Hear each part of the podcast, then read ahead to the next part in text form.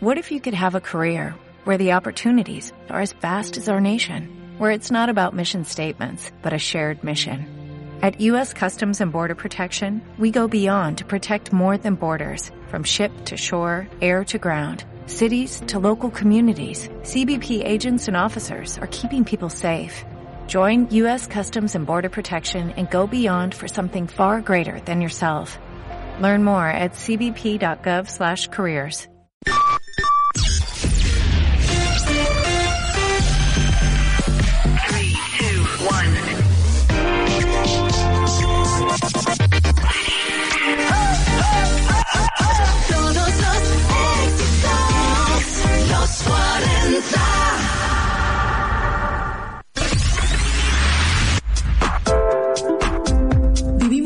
que nunca parecen tener 24 horas. Pero es miércoles y es de noche. Y entre todo ese ruido, qué gusto poder encontrarnos para juntos abrir este portafolio. Arrancamos.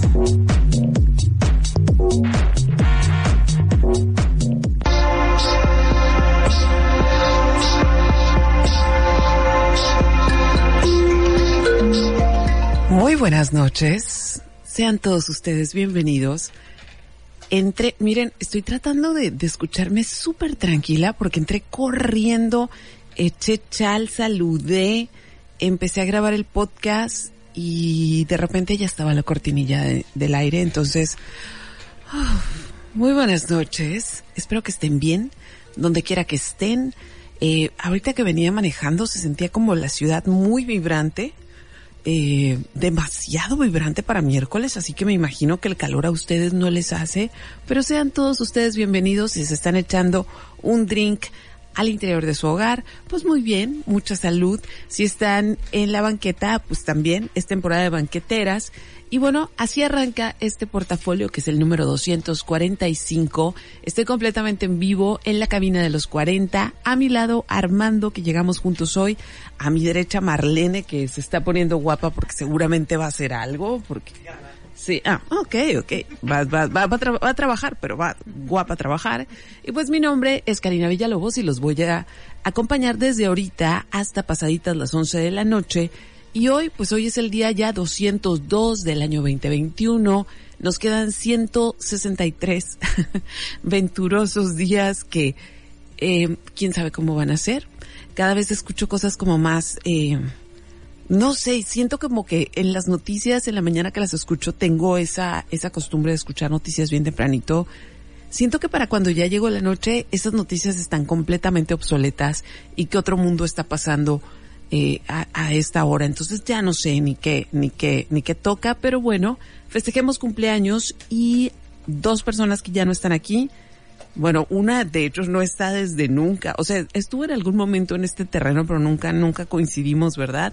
Hoy hubiera sido cumpleaños de don Alejandro Magno. También hubiera sido cumpleaños de eh, Ernest Hemingway, que fue este escritor borracho que vivió sus últimos años en Cuba. Sí saben que Ernest, debería contarles un día. Es que lo que pasa es que, miren, ya me empecé a atropellar. Adiós, Marlene. Este, ya me empecé a atropellar con ideas.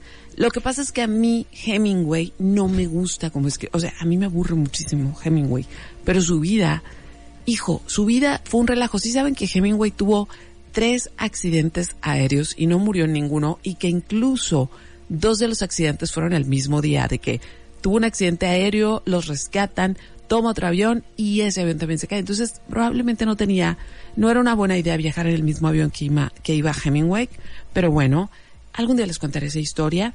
Y de los que sí están ahorita viviendo en este mundo es cumpleaños de Charlotte Gainsbourg y también es cumpleaños de Faye. ¿Qué cosas pasaron en este día, pero en otros años? Pues bueno, un día como hoy, pero de 1822, fue cuando se instituyó el primer imperio de México, porque hubo dos. El primero fue de Agustín de Iturbide, el primer emperador de este país. Y miren, está bien interesante la historia, porque en realidad Agustín de Iturbide, aunque no nos guste la figura, o aunque la historia no lo haya mostrado como, pues este hombre así muy, muy fresa, eh, muy conservador, a final de cuentas, su entrada en las negociaciones por la independencia de México son lo que destraba este, esta bronca que ya había, había durado muchísimos años y que no podía resolverse. Entonces, él destraba esta negociación a cambio de convertirse en el primer, eh, pues en el primer emperador, porque pues él quería ser emperador, punto. O sea, él sangre azul. Hasta hay una novela muy interesante, una novela histórica acerca de que su mamá prácticamente lo crió para ser emperador. O sea, era el destino. Después, pues se topó con este señor bien loco, eh, Santana, y pues la historia ya no le favoreció a su imperio y, y se fue, se fue de este país, ¿no? El segundo imperio fue el de Maximiliano de Habsburgo, que por ahí les estuve contando hace un tiempo de eso, pero bueno, eso, eso pasó un día como hoy, pero en 1822, y brincando así muchísimo en el tiempo, hoy es el día eh, en que Guns N' Roses presentó su disco debut Apetito por Destrucción o Appetite for Destruction en 1987. O sea, qué mal envejeció ese grupo, ¿no? El, el disco sigue siendo un discazo para fans o no fans o whatever, pero ese grupo no, le fue muy, la edad le fue muy mal a ese grupo, ¿no? Pero bueno, ese fue, ese, ese fue el año. Y luego, en 1988 en México se hizo el primer trasplante de corazón. Fue exitoso, fue en una clínica del IMSS. Y en 1990, fíjese, muy a propósito de cómo terminamos el programa de la semana pasada, 1990, 21 de julio, Roger Waters toca justamente en el espacio donde estaba una parte del muro de Berlín que dividía las dos Alemanias, eh, porque era algo que él había dicho, o sea, él dejó de tocar por muchísimo tiempo y cuando le preguntaron, cuando le preguntaban cuándo iba a volver a tocar en vivo, se le ocurrió decir que iba a ser el día que cayera el muro de Berlín y pues cayó el muro de Berlín y le tocó tocar. Así las cosas. Ya estoy conectada, Karina Villalobos, en Facebook, arroba Srita9 en Twitter, arroba Srita9 en Instagram. Y saben una cosa, este, primero que nada, o así súper primero que nada, muchas gracias a todas las personas que a lo largo de, desde la semana pasada que yo me festejé, me autofestejé aquí el cumpleaños y que sigo en eso, también me hicieron llegar muchas felicitaciones, muchos buenos deseos, eh, un buen, o sea, pero un buen y de personas que, unas que ni siquiera conozco, pero miren, a- en este punto de mi vida, ya, ya levantarme ya es ganancia, no, pero en este punto de mi vida, yo recibo de quien sea, cuando alguien me manda un buen deseo, de verdad lo recibo con el corazón abierto, porque pues nadie tiene la obligación de desearte buenas cosas y si alguien se toma la molestia de hacerlo, de tomarse un minuto, de escribirte, de mandarte un mensaje, pues es como, pues es como algo bien chulo que seguramente va a pasar, o sea, y hay un buen deseo de por medio. Entonces, muchísimas gracias a todos los que me felicitaron. Yo sigo en el festejo, todavía me faltan varias, varias comidas, varios drinks, pero seguiré con esto de, em, ¿cómo podemos decir? O como me estuvieron diciendo ustedes la semana pasada, desbloquear memorias, desbloquear memorias de estos años. Entonces vamos a empezar la música de este portafolio con un playlist que es nada más música que me gusta un chorro, punto, no tiene ninguna razón de, o sea, no tiene ninguna lógica eh, como las acomodés, nada más que me gustan muchísimo. Esta es una canción del 2014, es Me Soul at Jesus y esta canción se llama Hunger. Estás escuchando el portafolio en los 40. En algún momento va a entrar, se los prometo. Yo ya le puse play, pero a veces aquí las cosas se ponen tardadas con, con la música. Dice que está pensando. Ahí está.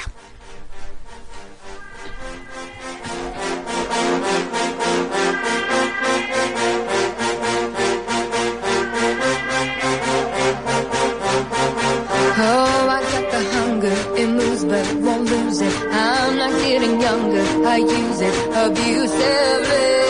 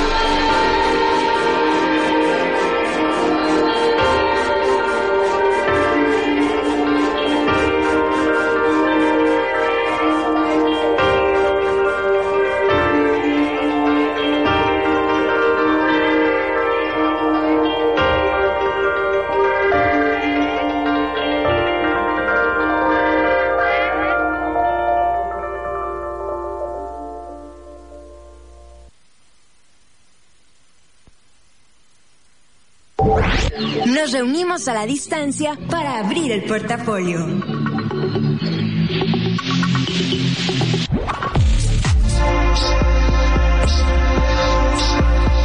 Y ya de regreso, vamos arrancando este programa si vienes llegando. Ya saben que si andan en el carro, porque es muy común por la hora de que algunos ya pues, salieron a comprar algo de cena o van al mercado, algunos sí salen a esta hora de trabajar. Es muy común que me escriban y me digan, como por tu culpa se me acabó el tanque de gasolina porque no me quería bajar del carro, este, para seguir escuchando, cosa que agradezco infinitamente, pero recuerden que ustedes pueden escuchar este programa ya sea en la radio tradicional, aunque ya casi nadie tiene radios en su casa, pero la aplicación de los 40, si ustedes la bajan, ahí no nada más pueden, bueno, ahorita nada más escuchen esto, pero ahí también pueden escuchar otras estaciones que están en otras partes, completamente gratis, o también hay otra cosa muchachos que se llama Google, ¿sí? Y en Google también puedes ver, o sea, puedes checar la transmisión online, porque muchas veces, porque ustedes a veces son tan delicados y tan educados, que me mandan un mensaje que dice únicamente liga. Sí, o sea, yo tengo que entender que me están pidiendo la liga y todo eso. Y saben qué? No les contesto nada porque lo pueden googlear. O sea, pregúntenme cosas que no puedan googlear, que no les digas en Google. Pero ahí está. Entonces, no necesitan quedarse en el carro. Y ya sé que parece muy rudo decir ahorita así como, no me pregunten lo que Google no les pueda. Pero es la verdad, muchachos. O sea, uno está aquí haciendo lo mejor que puede y, y, y uno quiere ayudar, pero en cosas que de verdad sean necesarias, no lo que todo mundo puede buscar. Entonces, la semana pasada mi intención era hacer un recuento y quiero hacer una aclaración ahorita.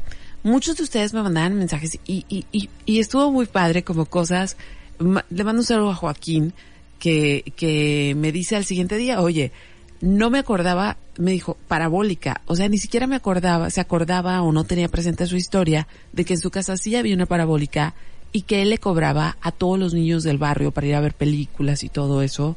Entonces fue un, un empresario juvenil o niño con la parabólica, pero ya ni lo recordaba, ¿no? Andamos en un trajín y muchos estuvieron diciéndome cosas bien interesantes acerca de memorias que se les, que se les, como que se desbloquearon a partir de lo que yo estaba platicando. Y ojo, quiero hacer una aclaración muy, muy, muy, o sea, una aclaración como para mí muy importante.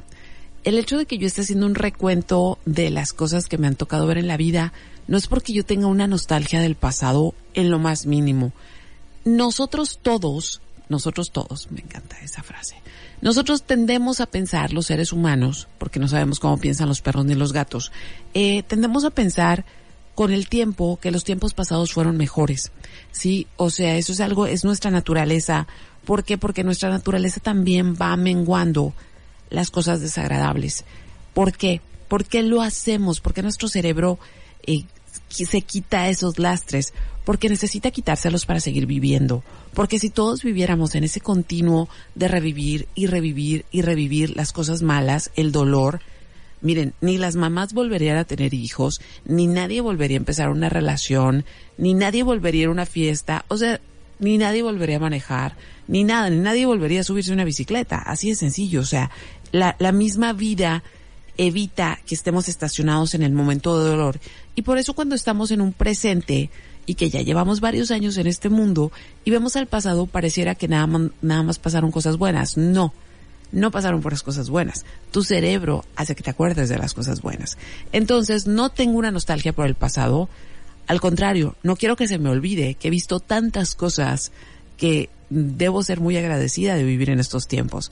Recuerden, y eso se los digo como profe de historia, recuerden que en los tiempos, en los tiempos de antes, o sea, no estoy hablando de este siglo, estoy hablando de hace cinco siglos, hace seis siglos, la vida transcurría en un solo lugar. Únicamente los conquistadores, los que salían a pelear las guerras, eran los únicos que se movían. La otra gente ni siquiera se movía más allá de 30 kilómetros de distancia del lugar donde nacía. Y si bien les iba, les tocaba una guerra en territorio propio. Digo, no digo que les haya ido bien por eso, sino como algo que vieron. Y probablemente les tocara algún fenómeno natural. Y eso era todo. Y, y, hay vidas a las que no les tocó nada, porque aparte la expectativa de vida pues era más cortita, veían menos, y además pues no había una visión general de lo que pasaba en el resto del mundo. Entonces, haciendo esa aclaración, la semana pasada me quedé justo así en ese, en ese, pues en ese entuerto terrible, les estaba diciendo, los ochentas fueron horrorosos, pasaron cosas bien feas y bien tristes. Entonces justo se acaba, se acaba la década como con, como con un, un, un conjunto de sinsabores, ¿no? Por un lado están como se viene saliendo estas grandes catástrofes que fueron tanto naturales como el temblor de la Ciudad de México. Bueno, es que el temblor de la Ciudad de México es michi micha. O sea, por un lado la tierra que sí se puso, pues hizo lo que quiso, porque así se maneja. Y por otro lado, pues un- una, una ciudad que se cayó por las prácticas de corrupción en la construcción de este país, ¿no? Entonces viene ese conjunto de historias, este Chernobyl, pero la década se acaba de una manera un tanto esperanzadora porque, porque cae el muro de Berlín, se desbanda la Unión Soviética, la URSS, y, y se acaba la Guerra Fría, ¿no? Que es un acontecimiento muy, muy importante porque la Tierra y todas las sociedades viviendo en esa Tierra por 45 años vivieron en el constante trajín de una posible guerra atómica entre un bando y el otro. Miren, hay una película de Charlize Theron, déjenme, Atomic Blonde, ya se me olvidó el nombre, pero lo recordé. Atomic Blonde es una película simplona, la verdad. Yo veo cualquier película donde salga Charlize Theron, no me importa. Voy, o sea, si hiciera una película donde nada más se sienta a comer pasteles, la voy a ver. Veo todas sus películas. Y Atomic Bomb no es una Atomic Blonde no es una película especialmente buena. La verdad es una película especialmente mala. Pero tiene la vibra muy marcada acerca de esos años ochentas con como eh, el espionaje y la constante amenaza de una guerra nuclear. Entonces por ahí, aparte tiene un soundtrack fabuloso, por ahí si la quieren ver. Entonces así terminan los ochentas, así nada más, o sea, Chernobyl, muro de Berlín, y empiezan una, empieza una década que por ejemplo Armando, que es más joven que yo, seguramente esa fue, lo que voy a platicar ahora, esa fue la, sus primeras memorias, ¿no? Porque uno pues nace en un tiempo, pero no se acuerda mucho de ese tiempo, si acaso de dos piñatas, un amiguito el kinder, uno no se acuerda mucho de esas infancias, ¿no? Algunas cosas que pasaban en casa, pero bueno, se acaba la Guerra Fría y así arrancamos con los noventas y arranca como con un reacomodo y esto también en Teacher de Historia, Fíjense que a mucha gente le choca la geografía, mucha, mucha gente. Hermana Adriana, te mando un saludo, yo sé que eres de esas. Este, porque dicen, uno de los argumentos que me ha tocado escuchar, tanto cuando de amigos como cuando he dado clases, es que me dicen, es que para qué aprender geografía si la Tierra siempre va a ser la misma. O sea, no es cierto muchachos. La, la geografía se mueve, la geografía es política. Por ejemplo, les voy a mencionar tres países que no existen. Checoslovaquia, la URSS y Yugoslavia son parte del pasado, no existen. La geografía cambió porque cambió la política. Y además, también están los fenómenos naturales que también cambian las geografías. Entonces, desaparecieron países, así arranca la década. Y cuando todo parecía alegría y felicidad, ustedes no se imaginan, yo creo que tenemos fantasmas aquí en la cabina, porque tenemos un bailadero de luces ahorita, se está prendiendo y apagando, o algún problema eléctrico también, pero sí es, es un bailador de luces, perdón, cierro paréntesis. Entonces, lo que parecía una década muy prometedora, aquí hay que marcar esto.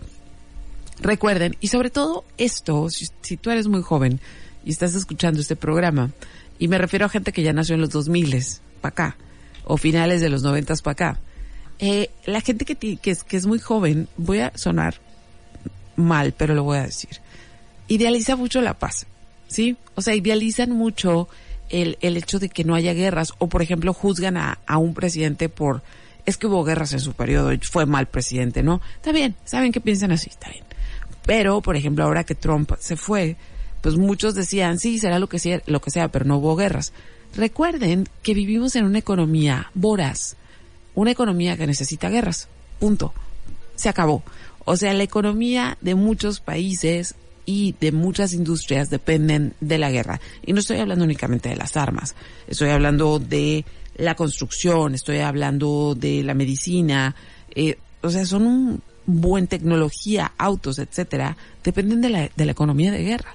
Entonces, si no hay una guerra, va a aparecer una siempre. O sea, y hoy, hoy les voy a mencionar dos. Entonces cuando los noventas parecían que iban a ser la década donde todo se había resuelto, pues no, la década empezó con una guerra y fue la guerra del Golfo. Y, y se nos acabó así como la alegría muy rápido, ¿no? Afortunadamente fue una guerra corta y fue una guerra, en aquel tiempo MTV era muy importante. Y yo recuerdo perfectamente que la, la guerra estaba fechada, ¿no? O sea, iba a empezar el ataque a Irak. Ok, la guerra fue en Irak, la guerra, la tormenta del desierto fue la operación. Y fue porque Saddam Hussein, finado hoy, eh, decidió anexarse Kuwait. Y Kuwait resulta que tiene, pues, las reservas petroleras más grandes del mundo. Pero él se lo anexa como con una, eh, un- una cita histórica. Esto antes era de Irak, es de nosotros con permiso. Entonces Kuwait, que era muy, es muy chiquito, dice, perdón, pero es mío, pero pues es- era muy chiquito, era como, como un estado muy pequeño. Entonces, pues de volada pide ayuda a Estados Unidos, Estados Unidos que necesita mucho petróleo, dice, ahí vamos. Entonces se, se, se, se habla de una fecha de inicio de ataques, pero pues había la, esperanza de que las cosas se arreglaran. Sin embargo, no, no se arreglaron y MTV, en aquel tiempo nada más había MTV gringo, pasó a partir de cuando faltaban 24 horas para esa, para esa, esa hora, quitaron su programación normal y eso era un gran sacrificio para una televisora como era antes MTV, porque todo, toda la gente joven miraba esa, miraba ese canal. Entonces quitan su programación normal. Y a partir de ese momento pasaron por 24 horas la canción de John Lennon, Give Peace a Chance, con un chorro de artistas, ¿no? Porque los noventas además fueron los años de los artistas. Como se había acabado la Guerra Fría, todo se iba a solucionar con conciertos. Que hay hambrunas en África, Michael Jackson, hagamos un concierto. Que ocupamos dinero para que, para resolver la cuestión médica del SIDA, hagamos un concierto. Entonces los noventas fueron la, fueron los años de muchos festivales televisados para resolver problemas mundiales. Pero era una visión muy, una visión muy occidental de resolver problemas, como nosotros estamos bien, somos los capitalistas ganadores, podemos comer Big Macs cuando queramos, entonces hay que enseñarle a África que sí se puede vivir así, hay que enseñarle al mundo que se puede ser así. Ahora lo vemos así, en aquel tiempo era muy esperanzador. Y luego, ¿qué otras cosas pasaron en los noventas, eh? O sea, nomás estoy arrancando, eh, no más, no más. 1991 hubo un gran eclipse solar. ¿Por qué es importante mencionarlo? Primero porque este eclipse tocó la península de Baja California. Tocó en Los Cabos, acá no nos tocó así la oscuridad, pero muchísima gente viajó a Los Cabos y, pueden buscar videos de muy mala calidad, por cierto. Pueden buscar videos acerca del momento en que se oscurece Los Cabos y está la gente en veleros y todas estas cosas que pasan en el eclipse. Pero aquí en Mexicali el día se puso rojo porque estábamos cerca de donde estaba pasando el eclipse, pero también fue cuando empezaron como muchas profecías de que era la señal del fin de los tiempos porque se acercaba el año 2000. Entonces, pues todo el mundo miró el día rojo como una de esas señales, pero pues no, no pasó de aquí, a- de ahí, ahí seguimos. Y también esa década, fíjense, no nada más estaba pasando eso. 1990 se acabó la dictadura militar en Chile. Y fíjense qué interesante mencionarlo ahorita, que han pasado tantos años, han pasado 31 años de entonces, de ese momento, porque justamente ahorita Chile está reescribiendo su, su constitución. ¿Por qué? Porque se acabó la dictadura, pero siguieron viviendo con una constitución hecha durante la dictadura. Y apenas hace un par de semanas empezaron el proceso de reescribir una constitución y se me hace una de las historias como más complicadas y esperanzadoras que puede haber, porque además los chilenos se fajaron los pantalones desde un año antes de la pandemia y hicieron un bonche de destrozos y terribles. Pero más que nada era por eso, porque querían una nueva constitución, pero además estaban exigiendo a su gobierno, y no me salgas con que toda la bola de inútiles de los partidos políticos van a hacer la constitución a su conveniencia. Queremos una constitución que escriban los ciudadanos. Tardaron un chorro en encontrar a los ciudadanos que iban a, a escribir la constitución. Y en eso están. Y saben que es lo más interesante, que además esa constitución se va a poner a consulta nuevamente. Ya se hizo una consulta para hacer una nueva constitución y los chilenos dijeron que sí. Y luego, cuando se termine de escribir la constitución, se va a hacer otra consulta para ver si todos están contentos y me parece, me parece muy fabuloso. Me parece como, como una, una consulta real. Nada más eso. Aquí voy a terminar este primer bloque. Vámonos con música. Les repito, redes sociales, ya vi que por aquí ya apareció Dinora saludando. Muchas gracias, Dinora, por, por llegar siempre tempranito. Si me quieres escribir, Karina Villalobos en Facebook. Si alguna información te está llamando la atención o si quieres saber algo de la música que voy poniendo, en arroba Srita9 en Twitter, la Vicky les está poniendo la información. Y esto que voy a poner ahora es a Working Girl, es Little Boots y esta canción es del 2015. Es miércoles, pero es como para que se pongan de mood de viernes. Aquí va.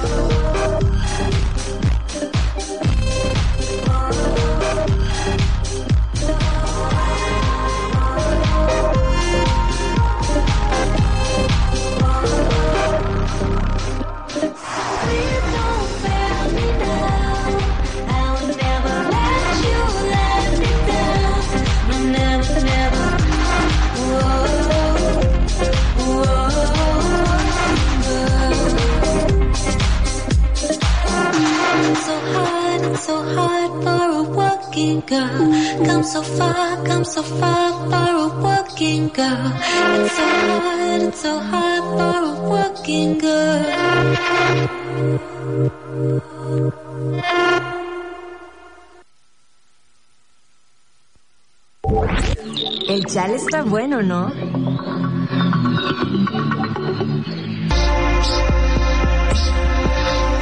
Según yo, el chal está bueno. Ustedes díganme. Este, veo que aquí tengo mensajitos de Dena, gracias. También está Gilberto, que este, ah, que está regando el jardín. Muy bien, Gilberto.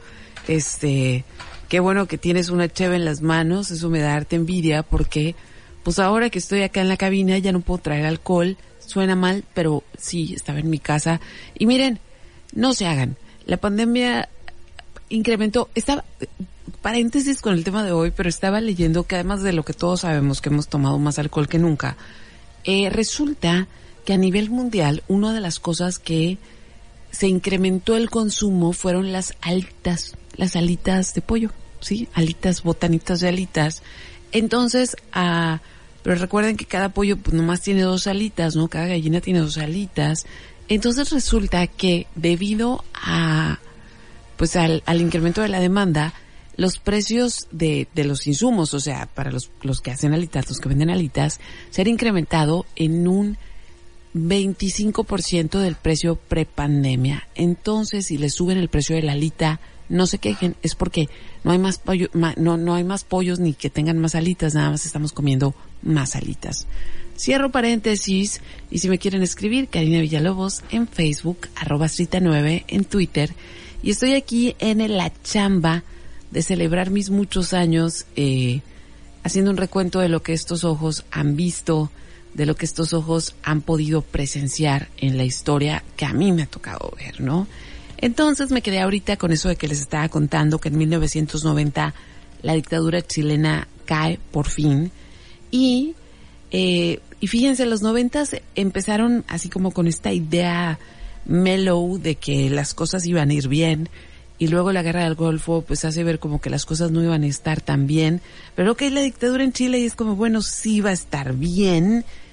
Y empezaron a pasar cosas bien interesantes porque los ochentas, si ustedes escuchan la música de los ochentas, había un dejo de mm, fatal, fatal, o sea, un dejo fatal, o sea, es música muy interesante, muy dark en muchos sentidos, está el New Wave y todo esto, pero siempre estaba esta amenaza de, de que las cosas este se pueden acabar en cualquier momento. Entonces de repente en los noventas la música se hace muy muy muy popera, o sea, es el- los noventas y los dos miles son los años reyes para la música pop, así como pop sencilla.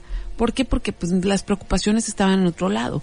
Tan estaban en el otro lado que como la política, a pesar de que sí seguía siendo un problema como siempre, el medio ambiente seguía siendo un problema, las armas seguían siendo un problema, pero bueno, el mood mundial era otro. Entonces, no, no, no me juzguen por lo que voy a decir. La música dejó de quejarse acerca de la política y acerca de la tragedia de la vida para encontrar el drama en sí mismos. Y entonces los noventas abren un apartado especial con la música grunge y está, hubo un chorro de bandas, ¿no? Que hicieron grunge, pero la santa trilogía pues fue Nirvana, Soundgarden y Pearl Jam.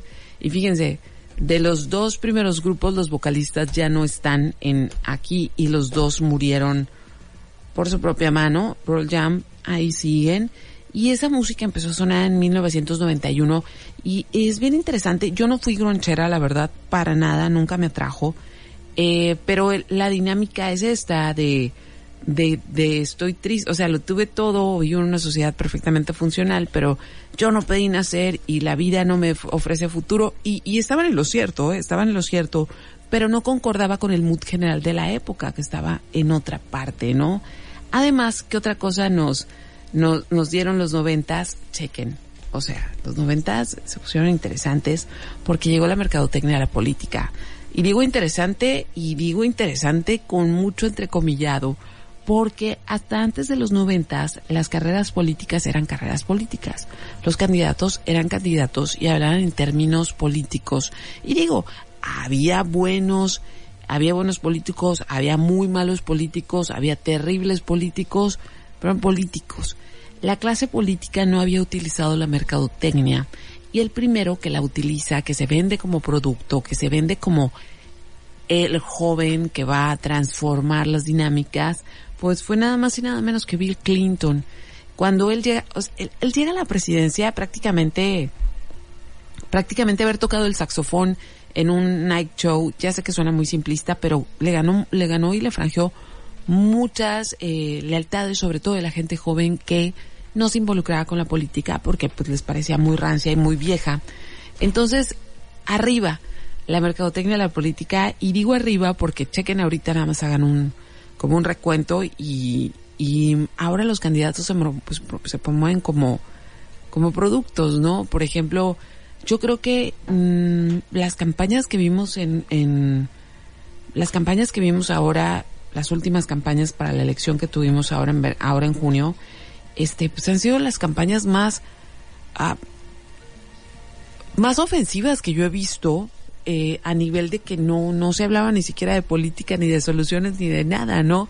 Sino que se vendía el candidato como como influencer prácticamente, ¿no? Entonces, bueno, que ahora estemos viendo eso, su inicio lo tuvo en Bill Clinton. Y luego, eh, ¿qué más tuvimos en los noventas? Pues fíjense, aunque, aunque les, algunos les va a doler ahorita, lo voy a mencionar, pero de 1991 a 1994 México pasó por una etapa dorada que se decía era como mm, el milagro, de nuevo un milagro mexicano, fue la época dorada del salinismo. Eh, no voy a abundar el tema, este, pero, pero en ese tiempo los mexicanos sí creímos como que ya estábamos del otro lado del cerco, ¿no? Como que ya primer mundo, ya todo bien chilo, se nos olvidó un chorro de cosas. Y 1994 fue el año que nos recordó que vivíamos en el tercer mundo y en un tercer mundo muy, muy oscuro. Y nos recordó también que había grupos en este país que ignorábamos completamente, los grupos indígenas, porque 1994 arranca con el levantamiento armado del Ejército Zapatista de Liberación Nacional. Y de ahí, miren, como, to, como gorda en tobogán, perdón, pero así, o como hilo de media. Así se fue el 94. Eh, zapatismo, eh, muerte de Colosio, muerte de Ruiz Massieu, unas elecciones rarísimas, gana Cedillo, se cree que Cedillo puede renunciar en cualquier momento porque estaba sufriendo mucho con una presidencia que no andaba buscando, miedo, miedo, miedo, la palabra desestabilización, la palabra crisis vuelve al, al vocabulario. Y luego termina así sabroso el 94 con el gran error de diciembre con una devaluación como del 300% y era como México mágico, ¿no? México mágico, pero sobreviviremos y nos apretaremos el cinturón. Eso fue 1995 y chequen. Voy a hacer un paréntesis aquí para decir cosas tecnológicas que usamos en los 90 que afortunadamente ya no usamos. Los tamagotchis. Algunos de mis amigos, yo nunca tuve un tamagotchi, la verdad no me trajo, pero era un, como un llaverito y tenía una mascota y tú la alimentabas. Puede que se muriera, puede que se fuera. Yo, yo tenía una amiga que tenía un adolescente y se fue de la casa con el novio, ¿no? Después de que la alimentaba todos los días. Fue como un primer juego donde había interacción, ¿no? De lo que tú hacías por tu juego. Interesante. Los beepers. ¿Saben qué? Acabo de decir que me gustaría, qué bueno que no tenemos estas tecnologías, pero pensándolo bien, los beepers estaban bien chilos, no te, o sea, te mandaban los mensajes a un beeper con un numerito y ahí cuando tú tenías tiempo marcabas a un número y la operadora te decía todos tus mensajes. Entonces no estabas esclavo de un teléfono, sino que tenías que hacer esta, esta, esta transacción. Entonces, los beepers, apareció la iMac en 1998, que era como un globito, y también aparecieron los productores musicales, y digo, no es que no existieran antes, pero los productores musicales se convirtieron en las estrellas de la música. Y cerramos esa década, yo fui, yo estuve ahí, con el primer festival Coachella, el 9 de octubre de 1999, que fue una pérdida total para la empresa porque estaban esperando 75 mil asistentes y nomás llegamos 15 mil muchachos muy mal para los para muy mal para los para los organizadores muy bien para nosotros porque pues estuvo bien padre. O sea era como todo el mundo educado y podías al baño cuando querías te daban agüita todo cool a mí me tocó ver verán déjenme recordar aquí miren vi a Gus Gus vi a Rage Against the Machine vi a Chivo Mato que en ese tiempo Chivo Mato, que es un grupo japonés, dos chicas, una de las chicas andaba con el hijo de John Lennon, con Sean Lennon, y John Lennon era como parte de la banda, o sea, estaba como invitado. Me tocó ver a Lamp, me tocó ver a mm, Banco de Gaia, a DJ Shadow, a Utecre, a Mira Calix. Y luego, pues, tardaron dos años en volver a hacer el festival porque no había nego no era negocio en aquel momento. Entonces, Sí, yo estuve ahí, en ese primer Coachella. Me gusta mucho decir que estuve ahí, aunque suene que estoy, se, se den cuenta que estuve súper vieja o que estoy súper vieja, pero me gustó mucho porque fue un, fue un festival fabuloso donde viste cosas increíbles y no tuviste que sufrir. Sin embargo, también el Coachella y su éxito posterior, pues también prácticamente cambió la manera en que vemos ahora grupos, porque ahora prácticamente, bueno, ya van a empezar los festivales otra vez, pero prácticamente si no es en festival, es muy difícil que las bandas hagan giras y que sean costeables. Entonces, me detengo aquí, vamos con musiquilla, y esto que voy a poner ahora, ah, esta canción va para ti, Dena, porque ya sé que la vas a disfrutar muchísimo, es una de mis canciones favoritas de hace un buen de años, esta es del 2000, mi letra no la entiendo, 2014, sí, es 2014, es Hercules and Love Affair y la canción se llama Painted Eyes. Estás escuchando el portafolio en los 40.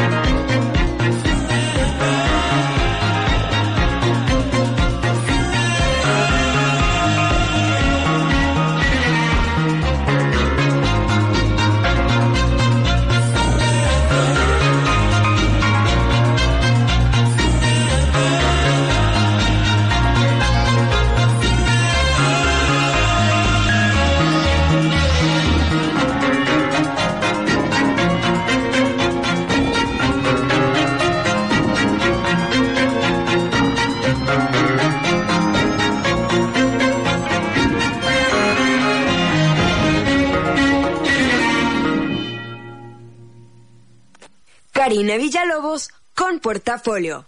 Karina Villalobos en portafolio. Un oído al portafolio y el otro también. Y Ande, creo que esa cortinilla no la habían escuchado, se me hace, no estoy segura porque como este semestre estuvieron, eh, el, el equipo estuvo muy, muy completo, Rosario Israel, este, antes de irse, hicimos un chorro de cortinillas para que se quedara aquí el legado, entonces creo que esa no había pasado, entonces ahí está. Entonces ya estamos de regreso y me están mandando mensajitos y por acá me dicen, fíjense, fíjense, abrieron otro, otro, desbloquearon otra memoria. Esa memoria yo no la tengo, o sea, yo no la guardo porque no era mi terreno. Pero me dice Manuel Ortiz, me hiciste recordar el Baja Proc de muchas bandas de muchos países. Y sí es cierto. El Baja Proc era este festival de rock progresivo y venían bandas de Europa, de Sudamérica. Y pues en realidad no lo digo como que porque estuviera mal, simplemente no he sido yo, yo consumidora de, el rock progresivo. Pero hace algunos años que fui a, a, visitar a mi hermana a Chile, su novio, que hace, este, es músico y es músico de conservatorio, me dijo, es que el, es que ustedes son de la ciudad del Baja Prog. Entonces nosotros, pues sí, sí, ahí lo hacen, no sé, ahí en el nido y así, ¿no? Entonces, no, es que para cualquier banda que haga progresivo es un sueño ir a Mexicali al Baja Prog porque es el único festival por su, de su tipo en el mundo. Entonces, pues sí, fueron otros tiempos, fueron los noventas, fueron los dos miles, porque por ahí también eh, rearmaron el Baja Proc y luego otra vez se, se volvió a dormir. No dudo que en algún momento vuelva a, a la vida. Entonces, ya estoy acá, miren, ya ando llegando acá, eh, avanzados los noventas, no, de hecho ya me voy a terminar los noventas, terminé con el Coachella y llegan los dos miles y miren, terminados los noventas con el Y2K para recibir el 2000, ya saben, esa, esa leyenda que no se completó de que pues todas las computadoras no estaban preparadas y que los bancos y todo eso, no pasó nada, pero todo el mundo estaba muy asustado por eso. Y lo otro es que en México pasaron cosas bien interesantes y una de ellas, y, y yo hasta la fecha la recuerdo con un chorro de emoción, fue la conformación ya real del IFE, ¿sí? De lo que ahora es el INE, y que en aquel momento fue el Instituto Federal Electoral como por primera vez como un organismo autónomo para regular las elecciones, porque antes las elecciones las organizaba la Secretaría de Gobernación. Y costó mucho dinero y costó mucho trabajo y sigue costando mucho dinero y mucho trabajo, porque es un organismo ciudadano que ocupa muchos candados porque pues en este país ha sido una costumbre hacer trampas, ¿no? Entonces, los 2000 el ver al IFE y el, el, la primera ronda de consejeros que tuvo el IFE fue, daba mucho orgullo, o sea, daba mucho orgullo que hubiéramos podido hacerlo. Ahora estamos en otra posición. El IFE sigue siendo un organismo muy, muy importante, muy, muy importante, de verdad. Cuando les digan lo contrario, no lo crean, de verdad. O sea, yo he trabajado en, en, en institutos electorales y es, es un trabajo de fondo interesantísimo, interesantísimo y con muchos candados. O sea, las, las, las, mmm, los fraudes no se dan a nivel boleta, pues. O sea, el instituto eh, hace muy bien su trabajo, los ciudadanos también. El fraude ni siquiera se hace por boleta, ahora se hace por campañas, por miedo, por compra de votos, por otro tipo de cosas, no por cosas que pasan en el Instituto Electoral. Y pues bueno, eso es como una de las cosas más emocionantes del inicio de los 2000 en este país. También fue muy emocionante ver que Vicente Fox sacaba al PRI por lo menos un ratito de, de, de Los Pinos. No, no, pues, don Vicente, pues, pues hay, no, no podemos decir muchas cosas padres, ¿no? Pero, pero pues bueno, fue un momento emotivo. Y los 2000 miren, se llenaron de glitter, se llenaron de rape, se llenaron de reality shows. Este, y como les dije hace algunos, algunos segmentos, el mundo y su economía requiere guerras. Entonces, como ya no andaban que, ya no andaban encontrando qué, qué guerra, este, qué guerra, de, a qué guerra meterle de verdad todo el dinero y todas las armas, pues nos tocó bailar con la más fea y se declara la guerra contra el terrorismo.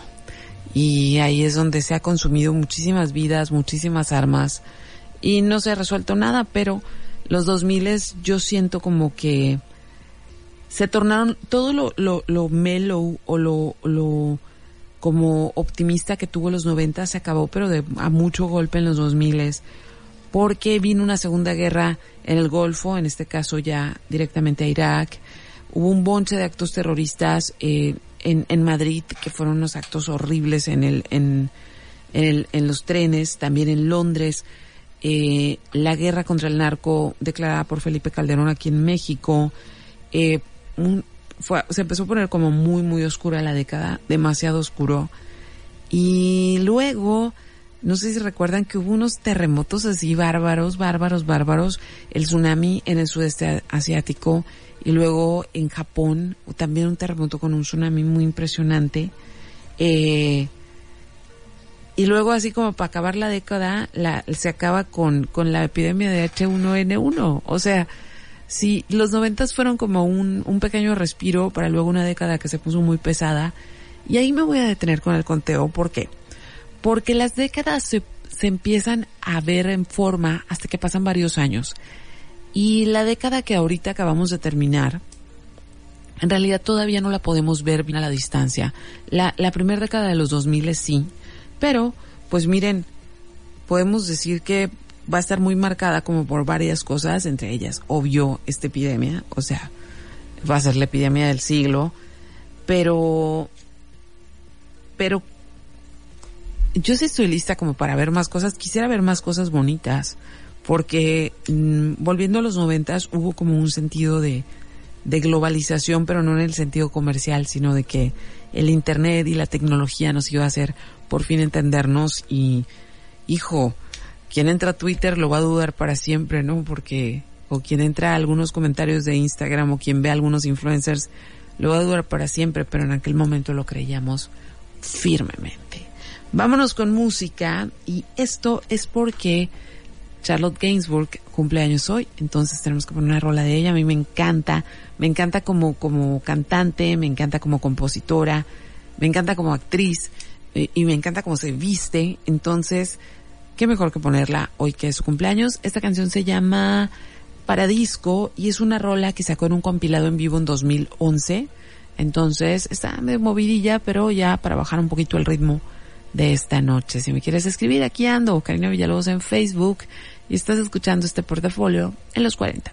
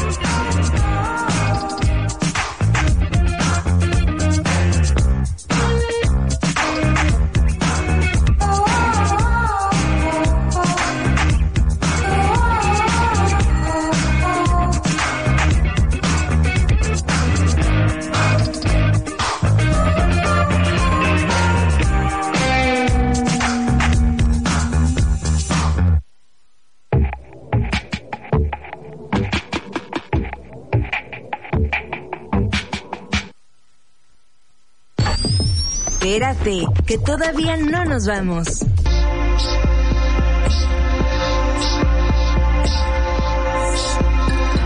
Se me fue un pedazo de rola. Si la reconocieron, es la que va a seguir. Disculpen. Estaba aquí contestando mensajes y eso. Entonces, a ver, déjenme, déjenme acomodarme. Ya nada más para este segmento hice una lista de películas.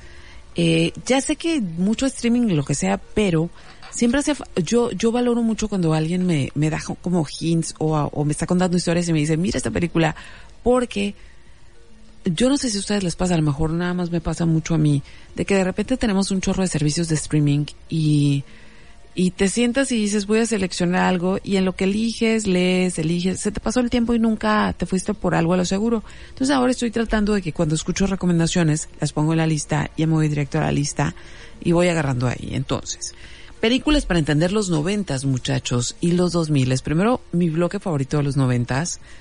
Eh, empecemos por 1996, Trainspotting. Esa película es una película... ¿Qué, les puedo decir?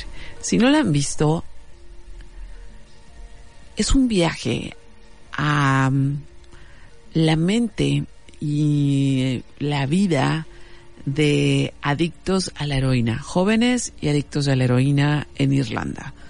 Es como el no va más de no hay futuro en esto, no hay futuro en Irlanda, pero fue una película muy importante porque aparte los noventas tuvieron como toda esta conno- connotación de heroin chic y además la música, la música de Trainspotting definió completamente a la década porque sobre todo, o sea, estaba Underworld, estaba The Orb, estaba era, o sea, si tenías los discos de, del soundtrack era como lo más selecto porque recuerden todavía no había streaming. Entonces Trainspotting con Ewan McGregor que estaba súper jovencito, la verdad es una película que amo de Danny Boyle. Otra película que se va al otro extremo es del mismo año, pero también al otro extremo, nada que ver con Trainspotting, es Clueless, eh, que acaba de cumplir 25 años también, iban a festejar, pero pandemia y eso.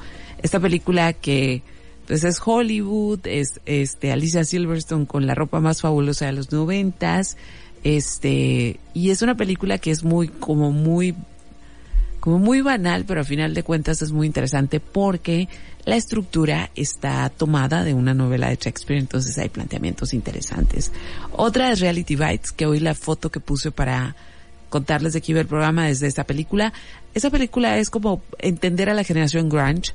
Sale Winona Ryder, sale este Ben Stiller, Ethan Hawke, y, y, y sale Janine Garofalo, que yo la adoraba, y luego ya como que le perdí la pista, no sé qué está haciendo ahorita, pero es una película que trata justamente de, eh, anuncia la llegada del reality show y cómo va a cambiar la dinámica de, de la gente, la dinámica de la idea de ser famoso, y pues fue muy profética, debería volverla a ver en estos días porque ya tengo un buen que no la veo.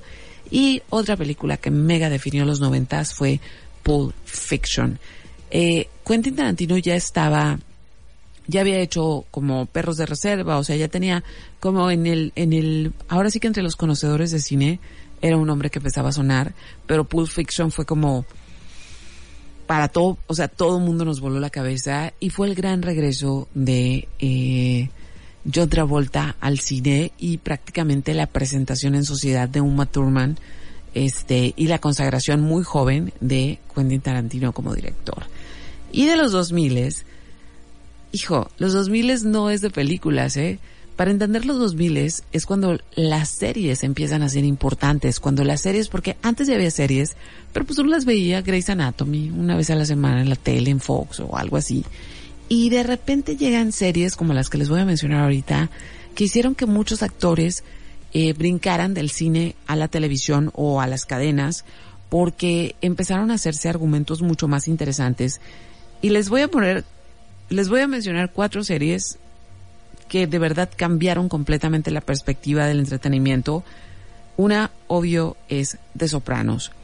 The Sopranos es esa serie de HBO con, yo- eh, con, James Gandolfini, que desafortunadamente desa- desapareció de este plano hace algunos años.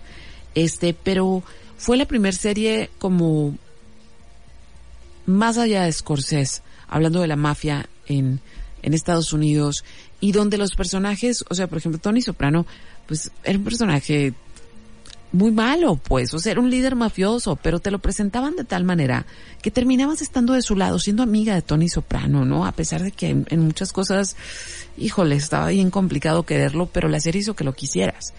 Otra de las series es eh, Breaking Bad. Breaking Bad cambió completamente la televisión, cambió la manera de hacer series, cambió la manera de nosotros de consumir series. Qué bárbaro. O sea, hasta la fecha sigue siendo cuadro por cuadro, sigue siendo espectacular y pues éramos un chorro los que éramos así mega, mega fans de Breaking Bad. Y la pongo para entender los 2000 porque a pesar, porque tardó en arrancar, o sea, tardó en encontrar su público esa serie y por eso la pongo aquí.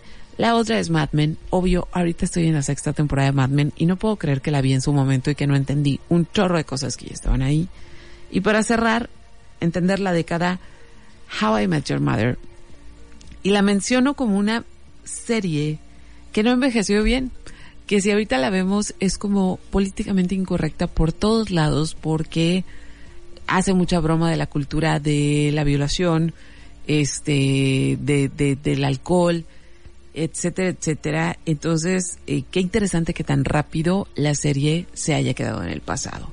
Entonces, ya nada más, vamos a poner la rola que ahorita escucharon un pedacito, Unstoppable, eh, que es de Santo Gold, que ahora se llama Santi Gold, pero esta era, esta canción es del 2005, una de mis canciones favoritas de la década antepasada.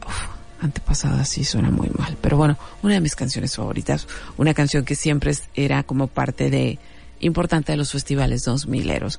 Ahorita ya nada más regreso para mandar saludos a los que estuvieron escribiendo y despedirme de ustedes con otro rolón, porque aquí acaba esta aventura de desbloquear recuerdos. Ahorita checos y ahorita ustedes me ayudaron con otros. Aquí va la Santi Gold en el portafolio.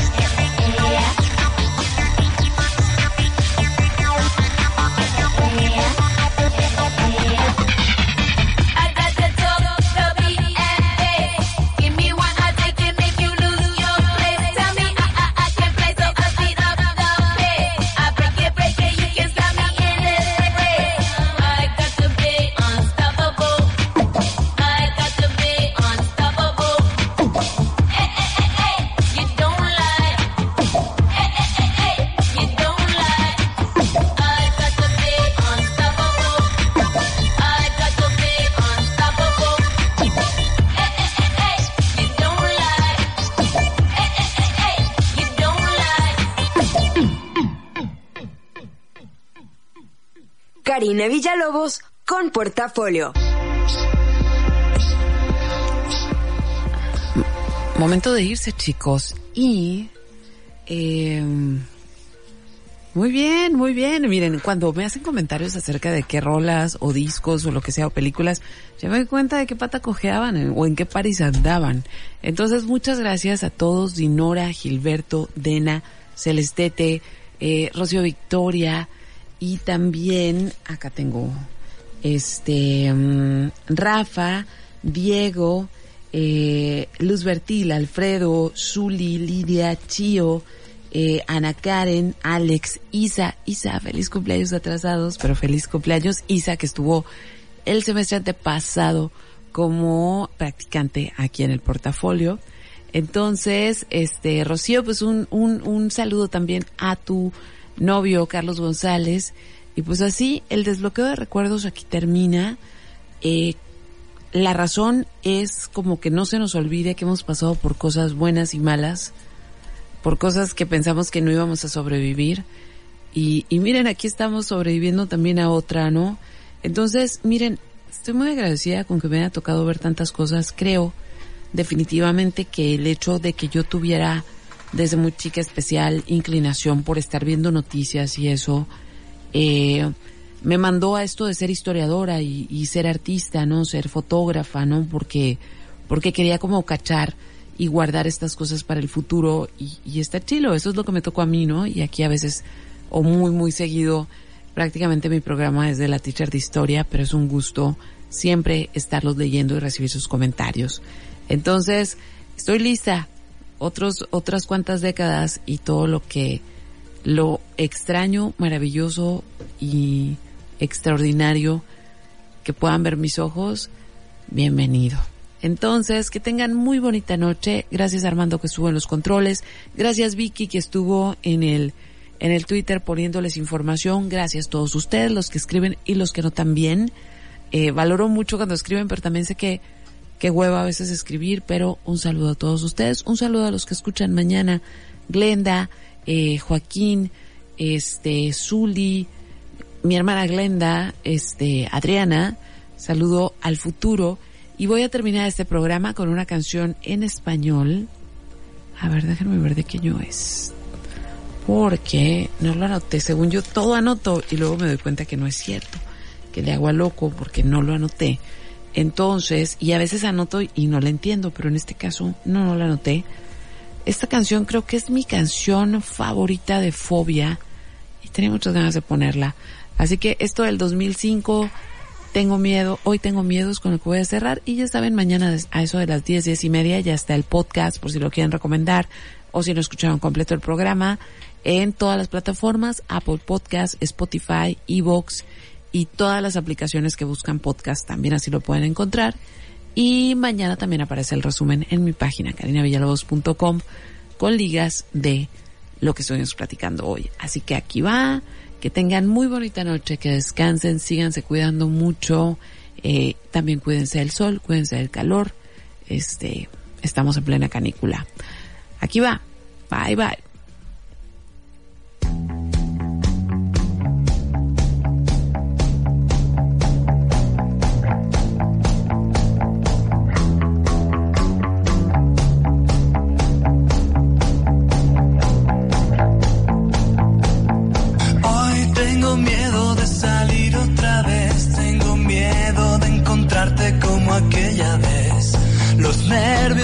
Traicionan, me derrota el estrés, sé que puedo arrepentirme después. Hoy tengo miedo de salirte a buscar,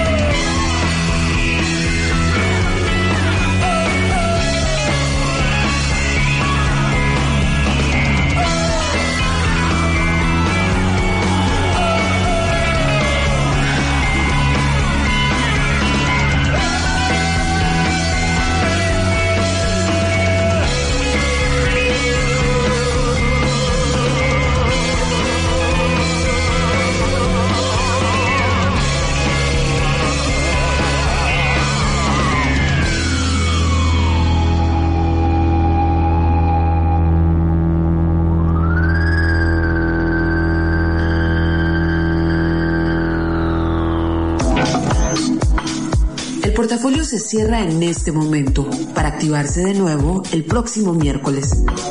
Descansa, respira y comparte.